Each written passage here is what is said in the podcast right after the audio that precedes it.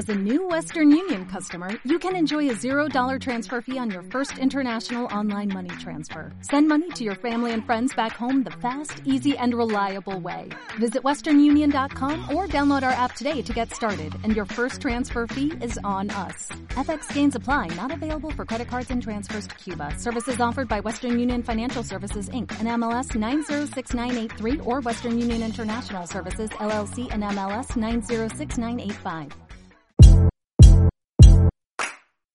Bienvenidos al podcast Pediatría con Peras y Manzanas, un podcast de somospediatras.com.mx, en el que ayudamos a padres primerizos y no tan primerizos a entender muchos temas de pediatría, para que, en vez de preocuparte, disfrutes a tus hijos como debe ser. Soy Roberto Hernández, intensivista pediatra. Comencemos.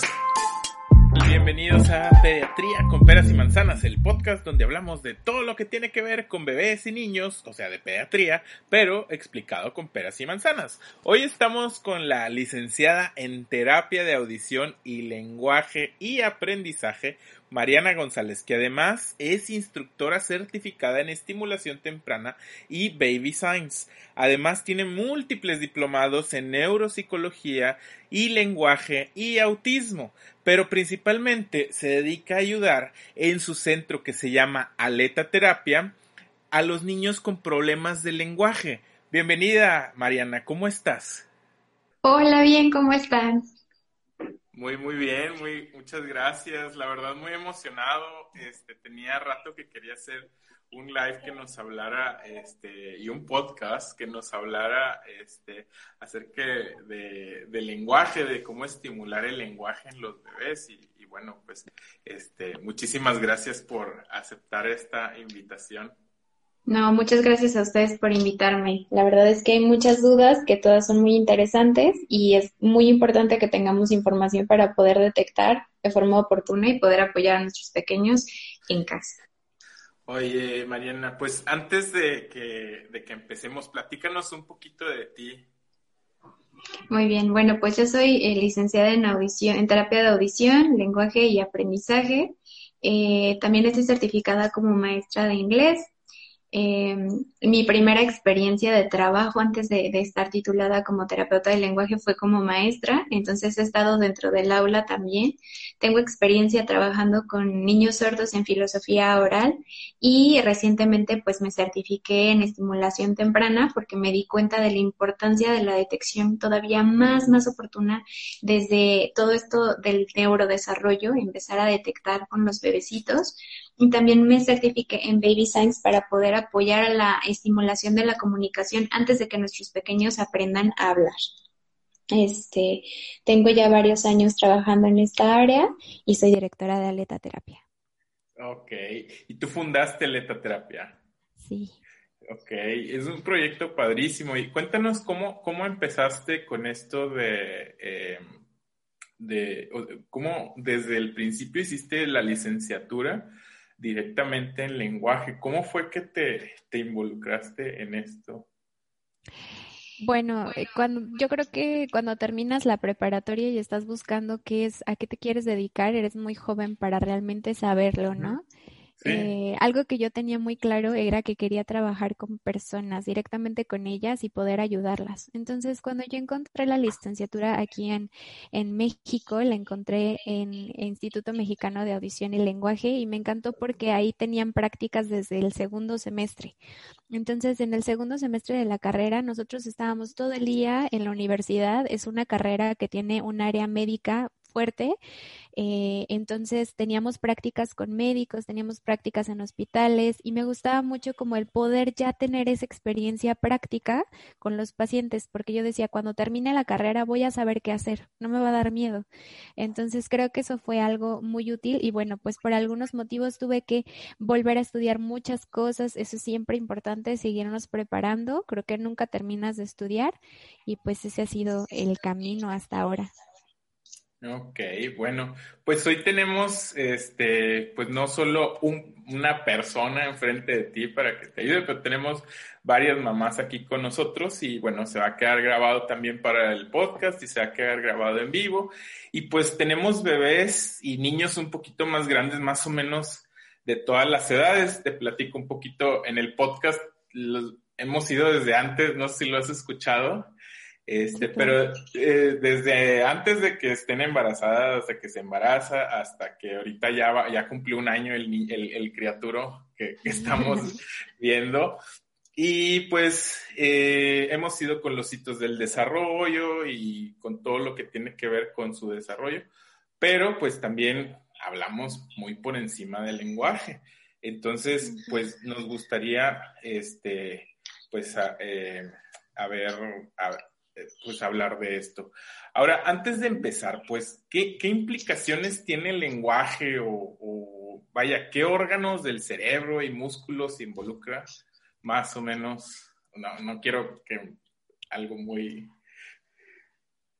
algo muy, muy específico, ¿no? Sobre el funcionamiento del cerebro. Bueno, pero hay varias áreas en el desarrollo, en el neurodesarrollo, que obviamente van a irse madurando para que nuestros pequeños pasen de de cuando nacen y empiezan a comprender algunos sonidos o que se comunican con nosotros a través del llanto, que es la primera forma que tenemos de comunicación. Hay mamitas que nos dicen, ¿sabes qué? Es que yo sé que este llanto es de que ya se hizo del baño, este llanto es de que quiere comer y tienen esta diferenciación tan específica del llanto porque lo conocen y porque sí hay inflexiones en el mismo. Entonces, eh, el lenguaje, o por así decirlo, esta parte del neurodesarrollo empieza desde que tu bebé está en tu vientre. ¿Por qué? Porque hay estudios que demuestran que tu bebé en el vientre escucha tu voz, ¿no?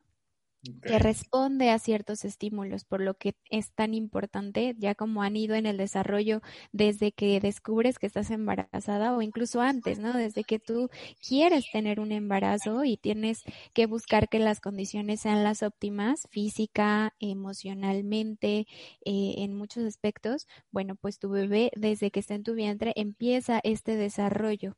Entonces, una vez que nace nuestro bebé, pues nuestros pediatras nos apoyan mucho a checar que estos, em, estos puntos básicos del neurodesarrollo existan. Esto quiere decir que algunos reflejos van a desaparecer y otros van a aparecer. Eh, ¿Qué más tenemos en el desarrollo del lenguaje? Es importante por eso realizar un tamiz auditivo. ¿Por qué? Pues porque tu pequeño tiene esta entrada de la información a través de la vía auditiva. Llega a corteza cerebral y se empieza con esta identificación y asociación de estos sonidos que en conjunto hacen las palabras, las oraciones y que son lenguaje y para él comunicación. Entonces, esta es una forma rápida, ¿no? De cómo se da un poquito eh, en el desarrollo del lenguaje desde la entrada de la comunicación de forma auditiva. Ok. Y bueno, para todo esto que nos platicas, este, bueno, entendemos que el lenguaje va desde que, lo desde que recibes hasta que tú emites una comunicación, que es lo que nos dicen los profes en la primaria de, de todas las clases de comunicación efectiva, ¿no? Por así decirlo. Este, pero ahora, significa, por ejemplo, si un niño habla, y muchas mamás este, hacen comparaciones, tanto para bien y para mal, que dicen que mi niño habló a los, no sé, por decirte una exageración, a los nueve meses dijo palabras. Esto significa, o, se tardó, hay otros niños que se tardan un poquito más. Esto significa que mi hijo es más inteligente o menos inteligente que, que otro. No, en realidad tenemos ciertos hitos del desarrollo en el lenguaje en los cuales podemos esperar ciertas cosas.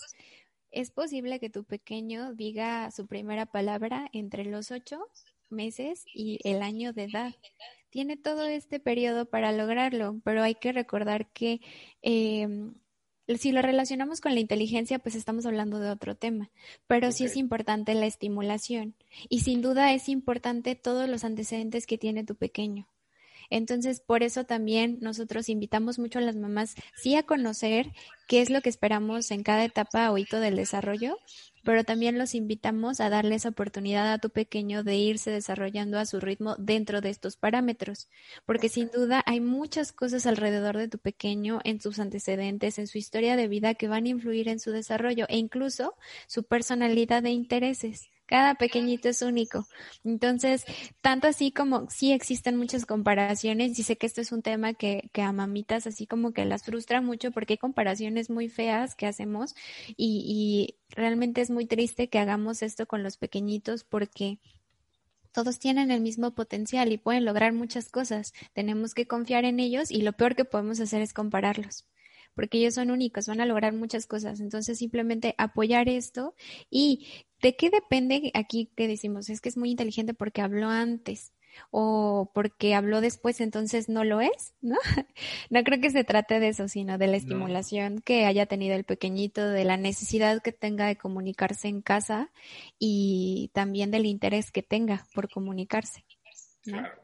Y aún así, o sea, no tiene que ver con su, este, con su inteligencia, pero aún así es muy importante que se puedan comunicar. Y, mira, te comentaba Sofía Vergara dice, y, esto a mí me pasó porque dice, si supieran qué inteligente soy en español, este, eh, está muy bueno, ese capítulo está muy divertido. Entonces, a mí me pasó aquí en Canadá, haz de cuenta que, eh, pues a veces tecnicismos médicos, yo no los podía como, o sea, como que tenía el eh, este, se me trababan y eso aparenta que no eres tan inteligente y este, pues necesitas comunicarte bien. Entonces, esto mismo pasa con los bebés, por ejemplo, creo que pues la mamá le entiende que quiere, si se baba o lo que tú quieras, y le pide, y la mamá sabe que quiere agua, pero luego está con otro cuidador y le dice, no sé qué quiere y se empiezan a desesperar. Entonces, esto no le resta importancia, no los hace más inteligentes, pero no le resta importancia. Así es.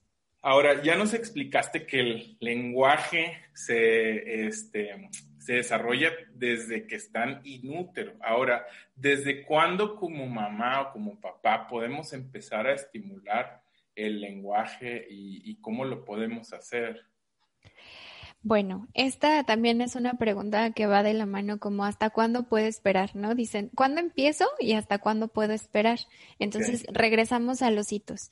Tienes un bebé recién nacido y aunque él no te hable, sí va a tener, va a empezar a desarrollar hacia los tres meses su primera forma de gorjeo o de balbuceo. Bueno, en realidad se conoce como gorjeo. O sea, de, hecho tenemos etapas en el balbuceo, porque este balbuceo de un gorjeo donde dicen, o el ejemplo que dan es que suena como ajo, que los niños dicen ajo, ¿no? Ajo. Muy bebecitos, este, se va a ir diferenciando y vamos a tener un balbuceo que es como vocálico hasta que es reduplicativo que este balbuceo reduplicativo es cuando los papás a veces confundimos y decimos, no, pues es que como que dijo mamá, pues que como que dijo papá, pero lo que el niño está haciendo es una ejecución de práctica de mamá, mamá, papá, papá, sobre todo con sonidos bilabiales, que son los primeros que vamos a tener. ¿Cuándo empezar? Cuando tú tienes un recién nacido, háblale.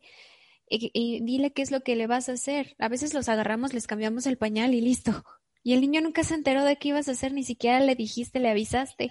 ¿no? Entonces, desde que lo tienes bebecito, a ver, te voy a bañar, mira, estoy tallando tu cabeza, ay, estabas muy sucio, ya vas a oler limpio y platicar con él, cantarle, porque esto también me va a llevar a que hacia los tres meses y, bueno, entre los dos, dos meses y hacia los tres tenemos esta sonrisa eh, comunicativa o sonrisa social.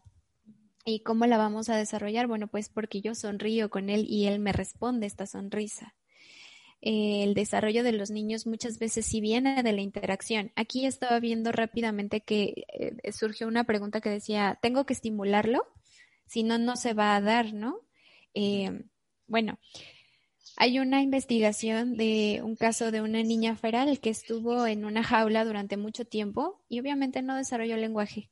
Esto nos habla de periodos críticos de adquisición, que ahorita hay muchos artículos que nos dicen, no, siempre se puede seguir aprendiendo, el cerebro es plástico y podemos seguir aprendiendo. Sin embargo, sí es importante la interacción que tenemos con los niños para poder lograr ciertas metas en muchos, muchas áreas del desarrollo. Entonces, tengo un bebecito, estimúlalo. Y cuando él va creciendo y va teniendo eh, diferentes hitos comunicativos que se van desarrollando, entonces ve graduando lo que le estás enseñando.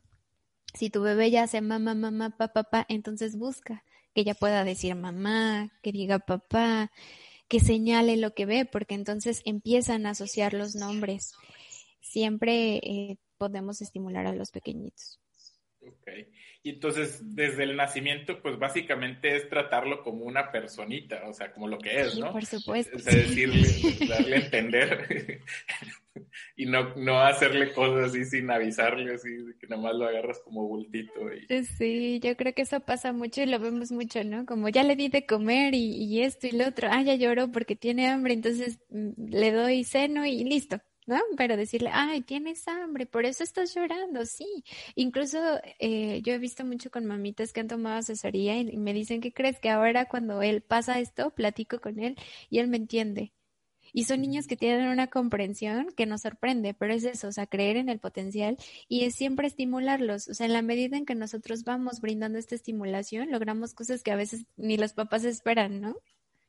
Sí, exacto. Entonces, es, es sorprendente cómo los niños y este, pues son muy expresivos, a lo mejor, y, y, y cómo te entienden, y a veces uno cree, ah, estaré alucinando, estaré, tú, los, las mamás dicen, ¿a poco?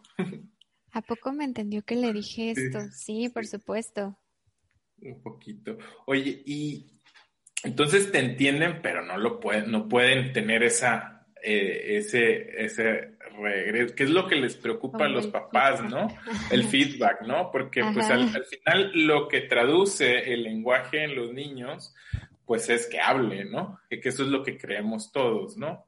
Este, pero no es solo eso, es también que, que entiendan.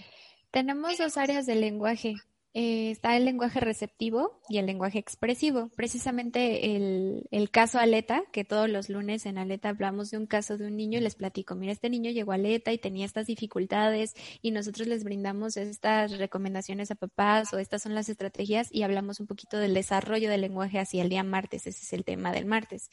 Y hablamos del lenguaje receptivo y del lenguaje expresivo. Estas son dos áreas, entonces tu pequeño primero sí, sin duda va a tener mayor comprensión porque recuerda que eh, tanto madurativamente él está, eh, pues sí, está como evolucionando, está creciendo para poder diferenciar el balbuceo. O sea, él se encuentra en una etapa de balbuceo, no, a lo mejor no de palabras. Entonces comprende más de lo que expresa. Pero esto hasta qué edad lo puedo esperar. Recuerden que entre los 8 y los 12 meses pueden empezar a decir las primeras palabras. Al año de edad más o menos esperamos que tengan, a los 18 meses tienen 20 palabras, ¿no? Es como un hito que esperamos, 20 palabras. También hay muchas dudas sobre qué cuenta como una palabra. Los, las onomatopeyas cuentan como una palabra este, las aproximaciones que me dicen, ay, ¿qué, crees? O sea, no dice nada y les digo, ¿y cómo le llama la leche? Ah, bueno, fíjate, a la perrita le dice titi, a la mamá le dice ma, a papá le dice pa, al perrito, eh, no sé, a alguien más le dice de otra forma, a la leche le dice che eso cuenta como una palabra, porque los niños tienen aproximaciones, o sea, se acercan a decir la palabra, pero todavía no está exacta. Y como no la dice exacta, los papás dicen, no dice nada, ¿no? O, dice todas las palabras mal y entonces no tiene palabras porque no están completas. Eh, sí, sí cuentan como palabras, ¿no?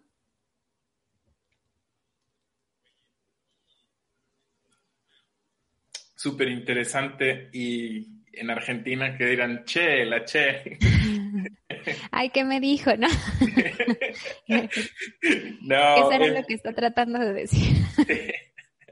Oye, y bueno, ¿a qué problemas normalmente ahora sí se enfrentan los papás con el lenguaje? O sea, ya cuando hablando de un problema, ¿cómo dices tú, este es un problema de lenguaje y este no?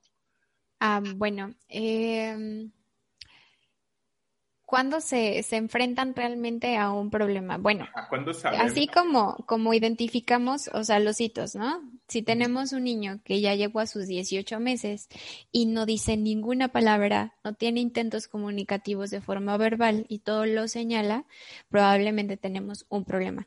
Hay signos eh, muy tempranos de alerta que están... Eh, que se pueden identificar por cómo está la comunicación, o sea, si tu pequeño no te mira, si no establece contacto visual, porque el contacto visual es comunicación contigo directa para compartir sobre lo que mira, por ejemplo, que es esa atención conjunta, si no existen esos rasgos, pues entonces es un foco de alerta. Aquí también hay que diferenciar. Los niños no te van a estar viendo todo el tiempo súper atentos, pero es una atención que se comparte. Si tu pequeño no tiene respuestas de un niño normoyente, entonces si a lo mejor tenemos dificultades en la audición. A lo mejor tú le llamas por su nombre y no te escucha.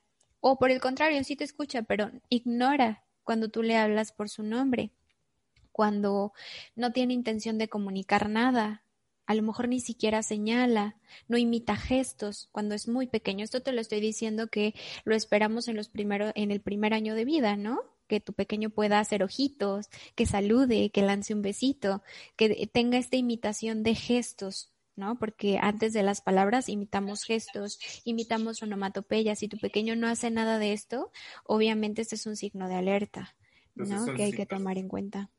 Signos muy tempranos que muy tempranos. Entonces, eso es lo que, lo que realmente debemos preocuparnos como papás de, de seguirlos, este, de seguir a los bebés y decir, ah, bueno, pues tiene que hacer algunos gestitos y algún tipo de comunicación, no tanto lo, hablado, ¿no? Ok, oye, y hablaste un poquito de, todos estos gestos. ¿Nos podrías así como desglosar todo el de, bueno, no, no quiero que me hable de todo, pero ¿cómo, cómo más o menos tienes, tú te organizas por eh, edades, pero ir, ir hablando así como de edades, ¿qué tienen que hacer o en qué me tengo que fijar para que mi niño decir va bien en cuanto al lenguaje o va mal o es un foco de alerta y qué tanto, más o menos, bueno, son varias preguntas, pero, pero creo que tú lo haces todos los días así sin, sin preguntártelo. Sí, por supuesto.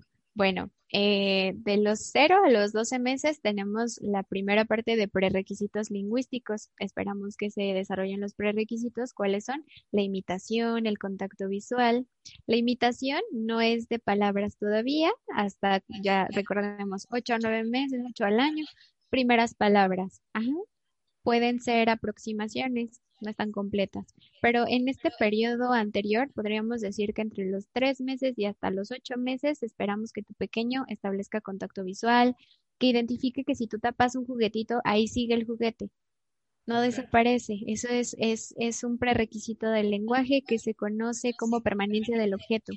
Que haya imitación de acciones y de gestos. A lo mejor ya hace ojitos, saluda, o te dice bye bye, te lanza un besito, o a lo mejor al jugar él este, hace un, imita, por ejemplo, una acción que tú estás también realizando. Ajá, entonces, bueno, en este primer periodo son prerequisitos del lenguaje y también es importante porque empezamos, a los seis meses empezamos, eh, bueno, ya depende como de la metodología que tengan de alimentación, pero la parte oral motriz también influye en el desarrollo del lenguaje.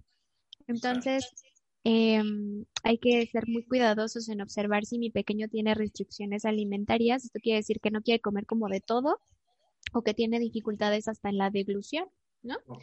Entonces no traga o se pasa la comida aquí enfrente, la juega mucho, la escupe, tiene como aversión a ciertas texturas. Esto puede afectar en el desarrollo de mi pequeño. Entonces, bueno, en estos periodos tomar en cuenta esta parte de prerequisitos y en la alimentación. A partir del año de edad, pues ya esperamos que empiece a decir algunas palabritas, pero también de la mano va a ir la comprensión. Entonces, a lo mejor tu pequeño, si ya le dices, ¿dónde está el caballo? Y le encantan los animales, es, identifica, identifica esos juguetes a los cuales está más, eh, pues, eh, con los cuales juega más, identifica a las personas de su familia, te puede llevar algunos objetos, o sea, la comprensión de instrucciones también va aumentando. Eh, la cantidad de léxico que tenemos también va aumentando. Eh, ¿Qué más esperamos al año de edad? Bueno, ya le podemos contar una historia súper, súper chiquita. Y hacia los dos años eh, necesitamos al menos 50 palabras. Esto es, es como un mínimo de palabras, porque los pequeños pueden llegar a tener hasta 250 palabras y empiezan a formar oraciones o frases sencillas de dos elementos. Ajá. Tu pequeño puede decir mamá, perro, guagua, bonito, puede utilizar a lo mejor un adjetivo. Esto obviamente las palabras que tenga tu pequeño pues dependen mucho de, de qué es lo que tú platiques con él en casa. ¿No? Si en casita tengo niños que en casita afuera pueden ver vaquitas. Ahorita que estoy trabajando con muchos niños online, hay niños que, que viven y cerca de donde viven hay animales de la granja y los conocen muy bien. Pero a lo mejor a tu pequeño, si tú vives en ciudad y le encantan los dinosaurios, a lo mejor va a conocer más de los colores de los dinosaurios, o sea, va a tener su propio eh, léxico. Sin duda, pues se recomienda que se trabaje en palabras funcionales. Esto es a los dos años hacia los tres años. Imagínate, si tu pequeño tenía 50 palabras a los dos años y podía llegar hasta 250, a los tres años hay una explosión lingüística y tu pequeño cada día aprende palabras y palabras y aprende más y más. Las oraciones también se van a complejizar. Son de tres a cuatro elementos. Empieza a utilizar algunos verbos de forma adecuada. Te puede relatar de forma breve qué fue lo que pasó. Te puede contar que el perro se cayó, a lo mejor te hace algunos gestos, pero ya empieza a utilizar oraciones más complejas. Hacia los cuatro años, y, aquí en los tres años me faltó decirte que esperamos que los niños tengan un 75% de claridad en el habla. Empezamos a medir, aparte del lenguaje, el sistema de la articulación, cómo pronuncia las palabras. Aquí sí ya me preocupa que a un pequeñito no se le entienda. En esta etapa de los tres años es posible que tu pequeño presente una pequeña disfluencia. Esto se conoce como una disfluencia evolutiva. Es cuando tu pequeño se empieza como a trabar para decir las cosas. Ten mucha paciencia, esto va a pasar, es normal, no debe de durar más de tres meses para que nosotros digamos que a lo mejor es un problema de disfemia o de tartamudez o que le debamos dar un tratamiento. Hacia los cuatro años entonces, tu pequeño tiene un léxico muy, muy completo, utiliza los verbos, aunque de repente tiene conjugaciones medio extrañas. Es cuando los niños utilizan ahí los verbos de forma muy chistosa. Eso es muy común. Hay que seguirles corrigiendo. Esperamos que tu pequeño llegue a un 85, casi 90% de claridad en el habla.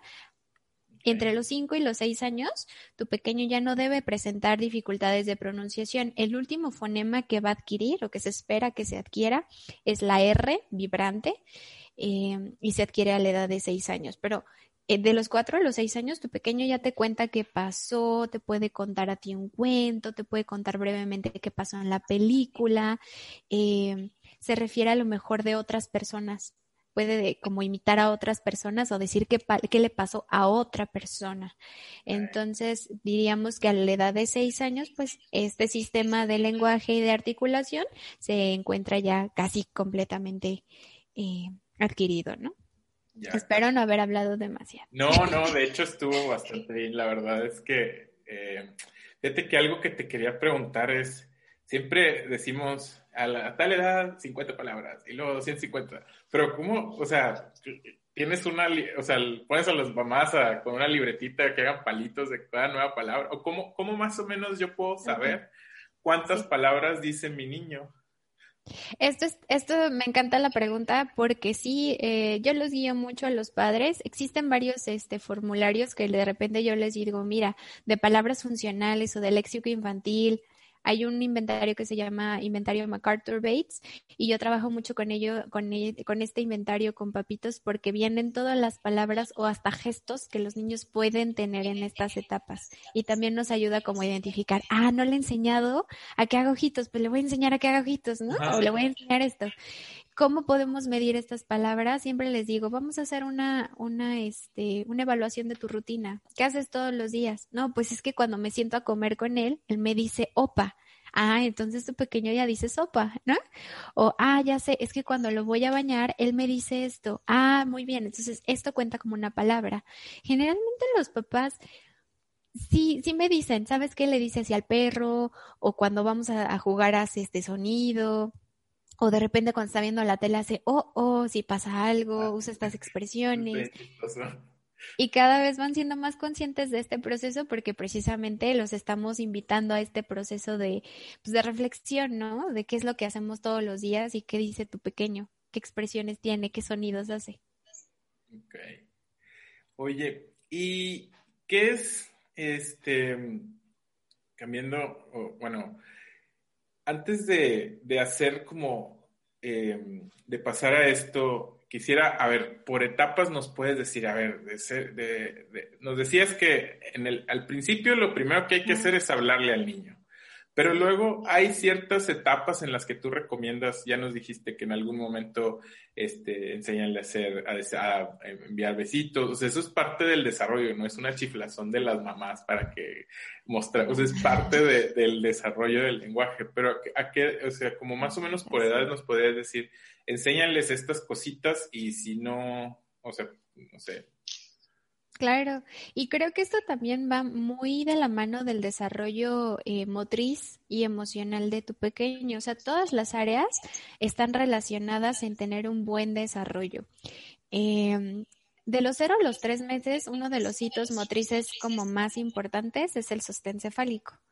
Porque tu pequeño ya sostiene su cabecita, pero esto también le permite tener como mayor seguimiento visual, aumenta también como eh, el funcionamiento ocular, no sé si decirlo así, pero para que tu pequeño pueda identificar más figuras. Entonces, si tienes un pequeñito así, se recomienda trabajar, por ejemplo, estas tarjetas de contrastes con colores blanco y negro. Eh, Dale opciones desde que es muy pequeñito. Eh, me gustaría mucho en otro momento que ustedes busquen en internet videos de bebés a los cuales les dan opciones entre los cuatro y los seis meses y mamá le dice qué cuento quieres y le pone este o este y bebé lo toca. Entonces, bríndale opciones, siempre descríbele lo que vas a hacer, cuéntale que lo vas a bañar, cuéntale que van a comer. Eh, juega con juguetes con textura, esto pues en las primeras etapas, ¿no? Para ir desarrollando esta parte como de sensopercepción con ellos y también cuéntale cómo se siente esa textura cómo sabe la comida, está caliente, está frío, brinda la información sobre lo que le rodea. Esto se conoce como habla paralela y tú vas hablando también como describiendo lo que tú estás haciendo. Ay, te voy a preparar tu mamila, ¿no? Ay, te voy a tapar porque hace frío. Y de esa forma no estás como buscando siempre que tu pequeño hable o que imite y que diga, sino que tú brindas esa estimulación auditiva. Yo creo que esto es algo que podemos hacer en estas etapas. Cuando tienes un pequeñito que entre los 5 y 6 meses ya se empieza a sentar solito, entonces puedes trabajar con juguetes más como manipulables para él, porque también empieza con un, un, agarre voluntario, empezar a pasarse los objetos de manito en manito y también va a empezar como a querer arrastrarse un poquito más, a tener más libre movimiento. Entonces dale instrucciones, a ver, vamos a agarrar este juguetito por acá, ¿no? O vamos a hacer esto. Este, mete el juguete, sácalo, ahora sácalos todos. ¿No? Ahora vamos a decir, ¡ay! Expresiones, o oh, oh, ¿no? Y estar ahí estimulando con él. A los nueve meses tenemos un pequeñito que puede o no estar gateando, pero sin duda va a buscar más movimiento libre o incluso podría estar eh, parándose en los mueblecitos nada más para quedarse así. Entonces la forma de exploración del mundo cambia mucho puedes presentarle cuentos. Vamos a ver qué hay en este cuento. A ver, señala dónde está la mariposa. Mira, aquí está. Y enseñarle a señalar a tu pequeño, porque aunque él puede lograr hacerlo solo, tú también le puedes enseñar a que te señale qué hay aquí, ¿no? Que ponga sus manitas, que toque si es un cuento con textura. Eh, empezar a jugar a representar con el bebé, mira, vamos a dormir al bebé y que él poco a poco empiece a comprender qué es lo que estás haciendo. En etapas, por ejemplo, de un año, ya tenemos un pequeñito que a lo mejor ya empezó con su marcha ahí independiente, ya está moviendo, se trepa para todos lugares. Ponle un circuito que tenga retos motrices en los cuales tú también le vas a dar instrucciones a seguir. Entonces todas las actividades pues van graduadas, ¿no? A las habilidades que él va teniendo y a las habilidades que quieres que logre, ¿no? Que se encuentra próximo a lograr. Hacia los dos años, entre, entre el año y hacia los tres años, yo creo que ahí tú tienes que ir viendo qué, qué eh, nivel de atención tiene tu pequeño y empezar a jugar con juegos representativos. Vamos a jugar a la comidita, este, podemos empezar a poner bloques, jugar con instrumentos, cantar canciones. A los niños creo que, bueno, he conocido muy pocos a los que no les gusten las canciones, pero puede, puede ocurrir. Entonces, parte del interés de tu pequeño, si le gustan las canciones, adelante. Vamos a imitar a lo mejor las canciones del pollito amarillito, yo lo utilizo mucho para baby signs porque empiezo el pollito amarillito y así se dice pollito, ¿no? Y lo pongo en la palma de mi mano y los bebés empiezan a hacer así, pollito, porque saben y están imitando. Entonces, este periodo es, es muy importante para la imitación desde las acciones, imita sonidos, palabras y poco a poco le vas a ir modelando oraciones.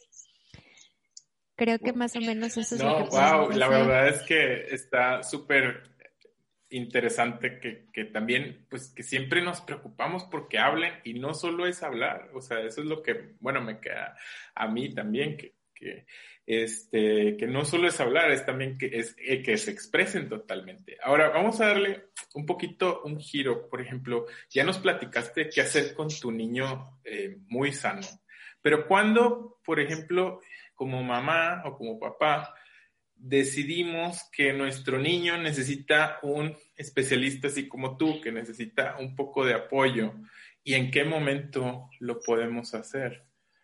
Ok.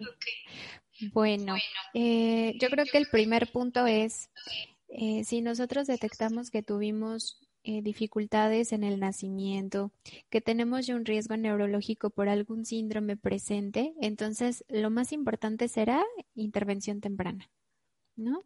Intervención temprana desde los primeros meses de vida. ¿Por qué? Porque sabemos que podemos tener ya un desfase y recuerden que todas las áreas del desarrollo van como cruzadas. Entonces, tengo un desarrollo motriz, es probable que también el lenguaje no, nunca lo sabemos como de forma directa. Hay niños que yo he tenido que son prematuros y no tienen ninguna dificultad en el desarrollo y a mí me sorprende.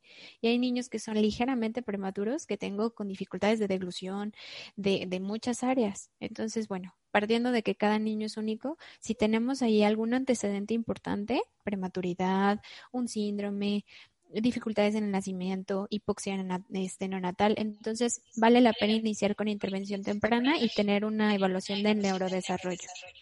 ¿Y temprana te refieres desde que sale del hospital, por decirlo así? Y continua, ¿no? Que es por eso que el primer año de vida se recomienda que visiten a sus pediatras para que ustedes les apoyen a revisar cómo van el crecimiento, el desarrollo, los reflejos que deben desaparecer, los que no han desaparecido, porque todo eso entonces, eso es lo primero.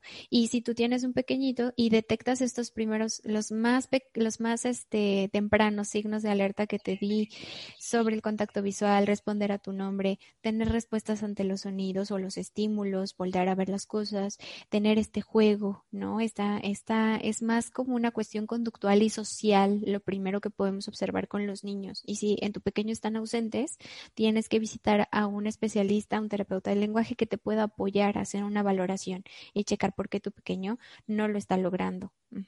Y pues más allá, a, la edad de un año y tu pequeño no dice ninguna palabra, visita un terapeuta de lenguaje. Tenemos niños de dos años que tampoco dicen ninguna palabra. Ya es para ir con un terapeuta de lenguaje.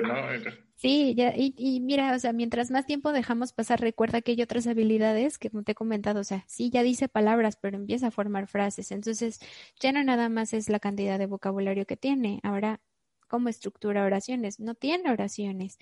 Si no hay comunicación, ¿qué pasa, por ejemplo, con la parte emocional? Son niños que pueden tener más rabietas, con toda razón, porque no pueden comunicar lo que sienten ni lo que necesitan. Entonces ya no nada más es el lenguaje, ya tenemos un problema hasta que podríamos como decir conductual, cuando el pequeño tiene mucha frustración. Entonces, sí, sin duda se tiene que dar atención oportuna y a la edad de tres años tenemos que medir que aparte de todo este vocabulario, que aparte de esta estructuración de oraciones, pues haya una, una mejoría en la pronunciación. Tú le debes de comprender un 75% de lo que te dice, o sea, un porcentaje grande de lo que él te comunica. Ok, perfecto. Pues entonces ya sabemos cuándo solicitar, pues ya sea interconsulta o a veces los papás directamente van con, va contigo también. Eh, te tenía otra, otra pregunta antes de pasar con las preguntas que, que tienen las mamás aquí para, este, para nosotros, bueno, para ti. Este, quería saber si, si hay algo que como papás hacemos y de manera inconsciente o consciente que repercute, pues ya sea positivamente o negativamente, este, en el, en, en, los, en el lenguaje de los bebés. Y, por ejemplo, y esto no sé si es, la verdad es que desconozco si es un mito, pero luego dicen que hay mamás que hablan mucho y como que no dejan que el niño se exprese, entonces el niño no habla, pero sí entiende, y, y, viceversa, ¿no? Que si no le hablas tanto, también hay cosas que, este, que afecten eh, estas, eh, eh, el habla, de, el, lenguaje de esta manera, o sea, estas cosas que, rasgos de personalidad o rasgos. Pues em, Creo que de ese caso lo que he observado y que luego me comparten las mamás es, es que sabes que a mí me dio mucha ansiedad como ver que no hablaba, entonces dije tengo que hablar más y empezaron a hablar mucho, mucho, mucho, pero recuerden que también el desarrollo del lenguaje, o sea, el lenguaje tiene una función comunicativa, ¿no? Entonces, si tu pequeño no tiene necesidad, pues probablemente no lo va a desarrollar. ¿Qué es lo que pasa? Que muchas veces nos anticipamos. Ya sé que hasta ahora le toca el biberón. Ya sé que cuando hace sacar es porque quiere ver esta caricatura. Tenía una pequeñita que su mamá identificaba cada uno de los gestos que significaban una canción. Entonces un gesto era la canción del pato y otro gesto era la canción de otra cosa, ¿no? Y entonces estamos partiendo de que esa comunicación existe, pero es puramente gestual. y en ningún momento yo refuerzo que ella me diga una palabra, aunque sea pato, ¿no? Si, ah, pato, quieres ver el video del pato. Cuac, cuac, ¿no? Quiero ver el cuac, cuac, no sé. Ajá este, pero no esté reforzando que haya ninguna interacción verbal. Entonces, anticipar no es bueno. Eh, podemos mejorar. Yo creo que siempre se trata de mejorar y no decir, eso está mal, papá, te estás equivocando muy feo, no lo hagas. No, yo creo que nadie nos enseña y pues lo hacemos con todo el amor que, que tenemos, ¿no? Entonces nunca lo hacemos con, con mala intención, pero siempre se puede mejorar porque hay estrategias que te pueden funcionar mejor para que el desarrollo del lenguaje sea pues mejor, obviamente. Entonces, eh, si tu pequeño habla mal y tú no le corriges, no corregir de decirle, así no se dice. Jamás se recomienda que se utilice esta frase, sino simplemente, o sea, si él me dijo, este, mamá, perro, uh, y entonces yo le digo, yo refuerzo con la oración completa. Mamá, el perro se cayó, pobrecito, ¿no?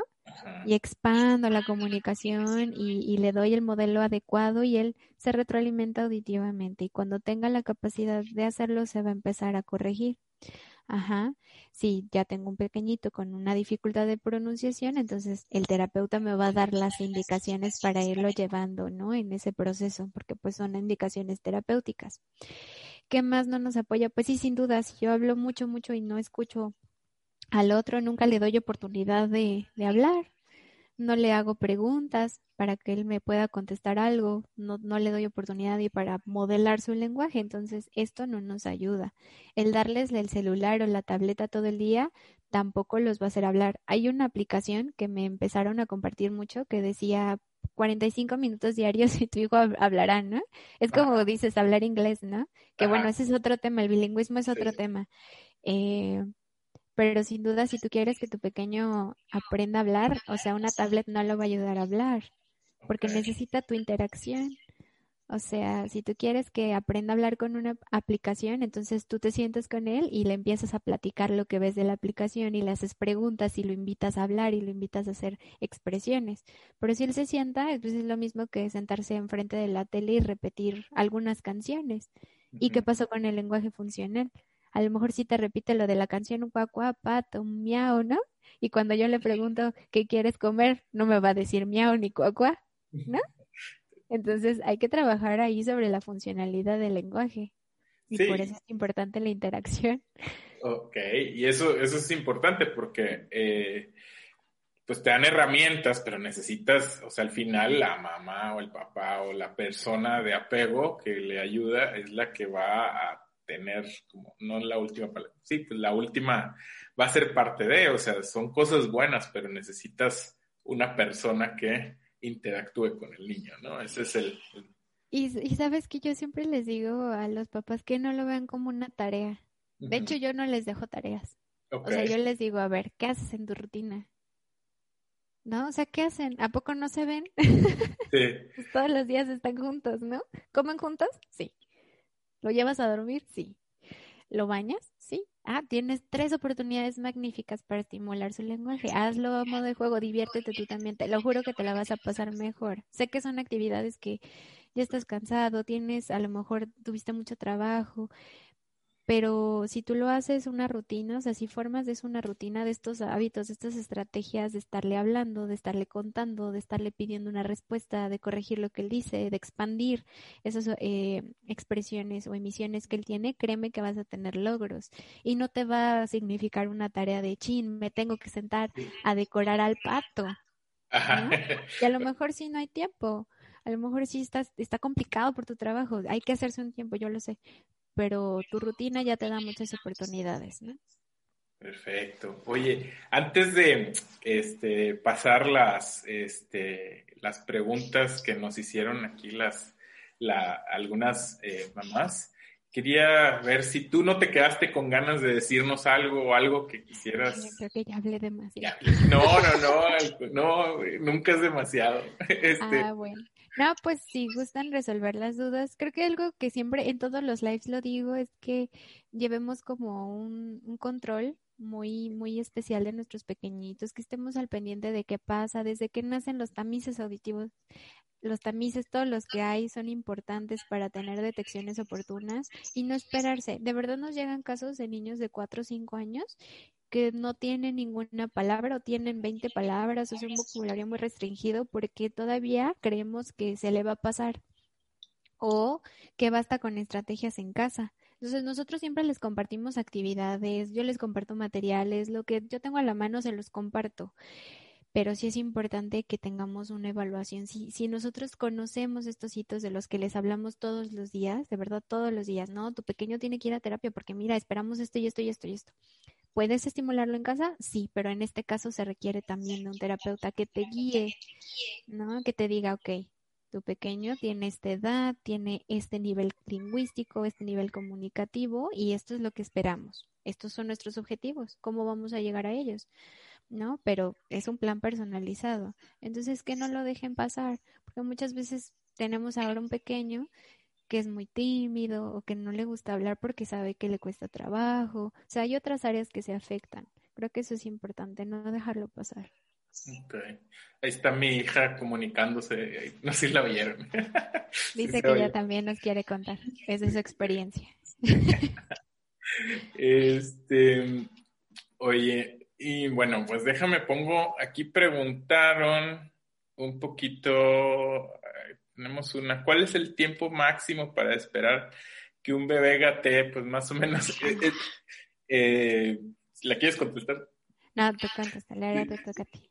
Me toca a mí. Sí, este, la verdad es que seis, ocho meses es como el tiempo en el que esperamos que empiecen a gatear. Hay niños más tempranos, ocho meses, y como a los once meses empiezan también algunos eh, más tardíamente, pero a veces eh, existe esto que, no queremos que caminen sin que antes gateen, porque esto también tiene que ver con la coordinación. Entonces, eh, los podemos estimular con, es, un poquito fuera del tema, pero los podemos estimular, por ejemplo, con las almohadas, les pones la almohadita y, los niños se ponen como en posición de gateo y ahí van este, estimulando. Luego, luego les, les paso un video.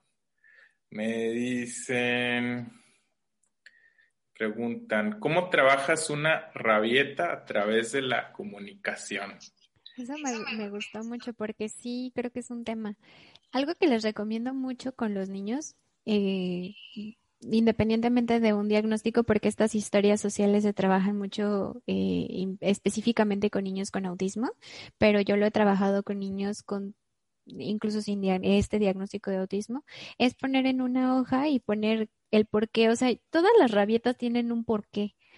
O sea, no es porque porque sí, o sea, de repente nada más me puse mal. Entonces ahí hay, hay que evaluar como el por qué se está poniendo así. Hay niños que no le compré la paleta, ¿no? Y se pone a llorar.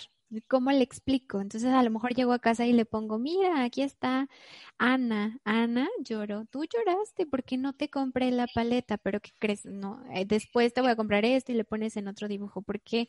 Porque hay niños que muchas veces no comprenden o se acaba una actividad. Se acabó la hora del juego, ¿no? Y los niños no quieren guardar y, y a lo mejor hasta se convierte en la rutina del, de la semana, ¿no? O sea, cada vez que tiene que guardar llora. Entonces hay que poner tiempo. O sea, mira, cuando voy a poner un timer, uno de cocina. Cuando se termine el tiempo, vamos a hacer otra actividad. Es el tiempo de esta actividad, ¿no? Y lo voy guiando.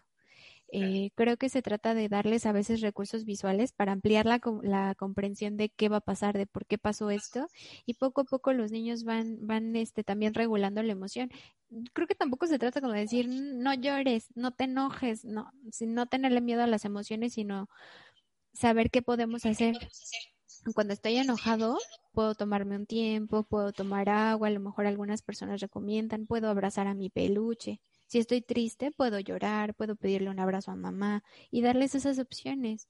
Y pues eso también es inteligencia emocional, ¿no? O sea, saber qué puedo hacer con esta emoción que tengo, no ignorarla, no dejarla ahí porque está mal, ¿no? Las emociones no están mal, pero sí darle como, o sea, dirigirla. Creo que eso es lo que podemos hacer.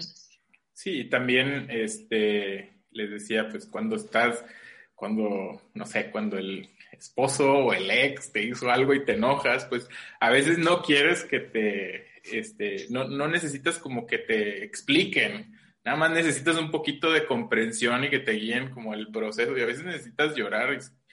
Entonces, este, pues eso también es importante, que no, no solamente tratar de, de contener el, el, el, el llanto. O sea, a veces nos enfocamos más en eso que en entender qué está pasando.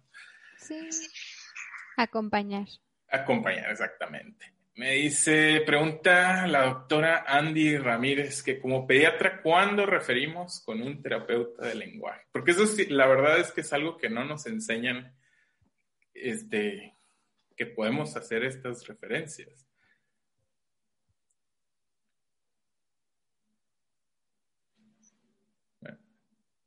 Me perdí. ¿Me, ¿Me escuchan? Sí. Ah, te, decía que, que, a veces este, no nos enseñan cuándo hacer esta, eh, una referencia oportuna. Hablamos un poquito de, de, que cuando tú empiezas a ver que los hitos del desarrollo no van bien. Y también platicábamos que, pues, si tuviste un paciente que nació con eh, hipoxia, con, este, con un APGAR a lo mejor bajito, que a lo mejor esperas o fue prematuro o algo así. Entonces ahí es cuando podemos hacer una referencia temprana. Eso, eso nos platicaba. Cuando hay fisura palatina, ¿no? Cuando tenemos este dificultades oromotrices con una terapeuta especialista en esta área. Em, si estamos viendo dificultades en la alimentación también, ¿no? Ok, entonces todo esto importa, ok. Ahora, hay, aquí la cajita me dice, esto no es... Este está, está muy bueno este comentario. Dice, cuando hablan inteligencia emocional y crianza respetuosa suena súper fácil y cuando me toca el berrinche creo que me bloqueo, se me olvida todo. Yo creo que esto es como, este, yo no soy mamá todavía, pero creo que es como práctica error, ¿no? Creo que nosotros donde utilizamos mucho estas estrategias de, de disciplina positiva es en la terapia y en el salón de clases, ¿no?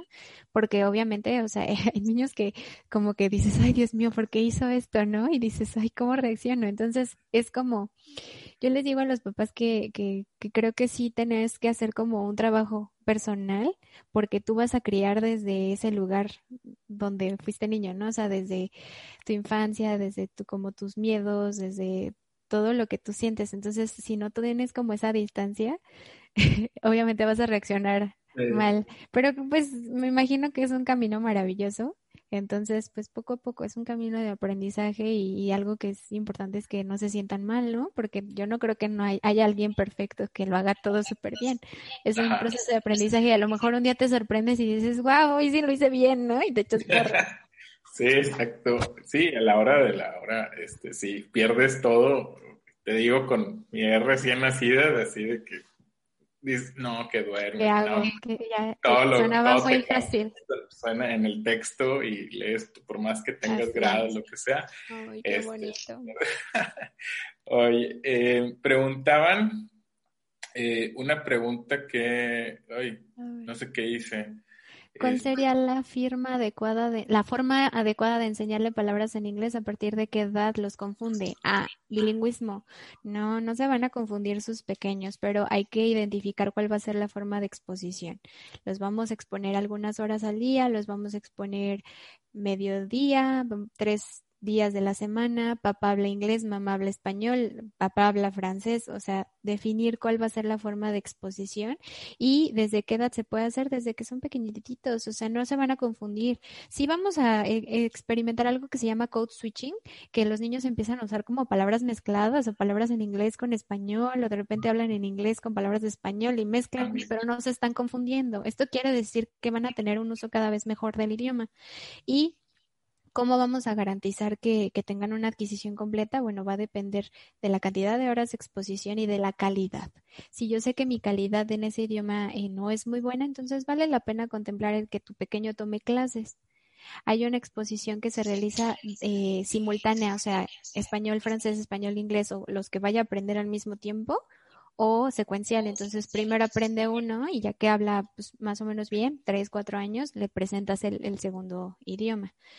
Pero bueno, recuerden eso, exposición y puede ser secuencial o al mismo tiempo y pues sí, sí hay que mejorar la calidad porque así como tú hables, pues él también va a hablar. Fíjate que ahora que, hablan de esto de, los bilingües, eh, de una compañera brasileña y me decía, es que fíjate que no, mi hijo, pues yo lo llevo a la guardería y no, este, y no hablaba nada en la casa y hablaba bien. Y, luego habló con la maestra y me dice, no, habla pero súper bien. Entonces hablaba muy bien inglés, pero el portugués no lo, no se los manejaba muy bien. Entonces, pues eso. Esto también se observa como un periodo silente. Lo que pasa es que sí hay ciertos, ciertos como hitos, podríamos llamarlos así, del desarrollo del lenguaje bilingüe. Entonces puede haber como un periodo silente en el que el niño está como comprendiendo más de lo que puede expresar. Y sí, o sea, sí depende de las horas de exposición que haya tenido. Y también algo que, que pueden leer en muchos artículos es que el niño va a definir cuál es su lengua uno, o sea, cuál va a ser su lengua como la que va a utilizar más o la que va a tener como más desarrollada. Eh, ellos deciden cuál es la que quieren utilizar más. Sí, fíjate, y eso también, también es, es, curioso. También hay niños, amigos, eh, hijos de amigos, que no quieren hablar español. Habla español, pues eres mexicano. o sea, pero sí muchos pasa. papás te dicen eso. Dicen, es que yo quisiera que hablara más español. O incluso tengo papás en asesorías que están en Texas, que están en Estados Unidos, en Canadá, en Inglaterra, y me dicen, es que, ¿qué crees? Que no quiere. O sea, yo le hablo español, pero ¿Qué pasa? Ven toda la tele en inglés, afuera todos les hablan inglés, en la escuela hablan inglés y entonces creo que eso es lo que promueve pues que haya una mayor exposición y también hay una facilidad. O sea, también tenemos que reconocer que, que la estructura del inglés de, en este en particular, pues sí es un poquito más sencilla que la del español, ¿no? No tenemos tantas concordancias ni tantos eh, como diferencias de género y número. Y eso apoya, ¿no? También hay palabras como más cortitas. Más sencillo, son más directos también. Oye, otra que me preguntaron de las que me acuerdo es que si el chupón afecta el lenguaje. El chupón afecta el lenguaje. Lo que pasa con el chupón es que causa oclusión dental, entonces sí cambia como la, la forma ¿no? Sí afecta en, la, en la parte orofacial. Entonces, pues obviamente los niños, lo que observo con ellos es, eh, podemos tener algunas deficiencias en el desarrollo del lenguaje, pero creo que no estaría como directamente eh, relacionado, sino en la pronunciación. Ahí es donde puede afectar también a los niños, ¿no? En la claridad del habla. Ok, perfecto. Hay otras preguntas y vimos, algunas vimos, este, no, no pude como, no, sé por qué en la cajita no me sale, pero este, no sé si tienes tú preguntas que te hicieron a ti por ahí que quieras contestar. no sé cómo verlas. Es que, ¿sabes qué? Yo, a mí me salió de otra historia. Si me salgo, creo que ya me salí. Pero me hicieron algunas preguntas. Me hicieron una pregunta muy, muy parecida a la mala oclusión dental, sí. Este está muy relacionada con que los niños gritan. Dice, no dice ninguna palabra, solo grita.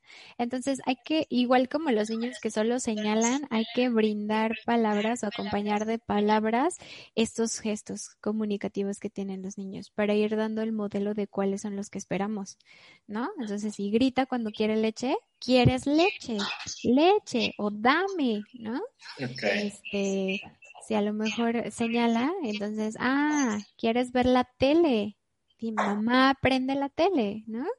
Y dar siempre el modelo. Ok, pues muy bien. Eh, pregunta, dos años y medio, no hace oraciones, son muy pocas las que hace. ¿Debo llevarlo a terapia? Pues vale la pena hacer una evaluación, porque es que luego nos dicen esto, es que dice pocas palabras, ¿no? ¿Y ¿Cuántas son pocas? este, O hace oraciones y, cuando hablamos con ellos nos damos cuenta que o no hay ningún problema o que sí vale la pena una evaluación o una terapia, ¿no? Entonces sí valdría la pena hacer una evaluación. Ok, pues muy bien, creo que abarcamos un chorro, bastante, muchísimas gracias. Este, ¿nos podrías decir este, cómo te podemos encontrar y cómo, cómo podemos trabajar contigo? Claro, bueno, eh, me encuentran en Instagram como arroba aletaterapia, ahí pueden enviarnos un mensaje. Todos los días subimos información, tenemos lunes de casos aleta, martes de desarrollo del lenguaje, miércoles de juguetes de lenguaje, eh, jueves de rutinas de lenguaje y los viernes de interacción y nos podemos resolver todas las dudas que tengan. Entonces, constantemente estamos platicando de, del desarrollo del lenguaje, actividades y más. Eh, también me encuentran en YouTube, igual como arroba terapia y en Facebook nos encuentran como terapia de audición, lenguaje y aprendizaje a domicilio. Ahorita no tenemos sesiones a domicilio dado la situación actual de la pandemia, pero tenemos asesorías online.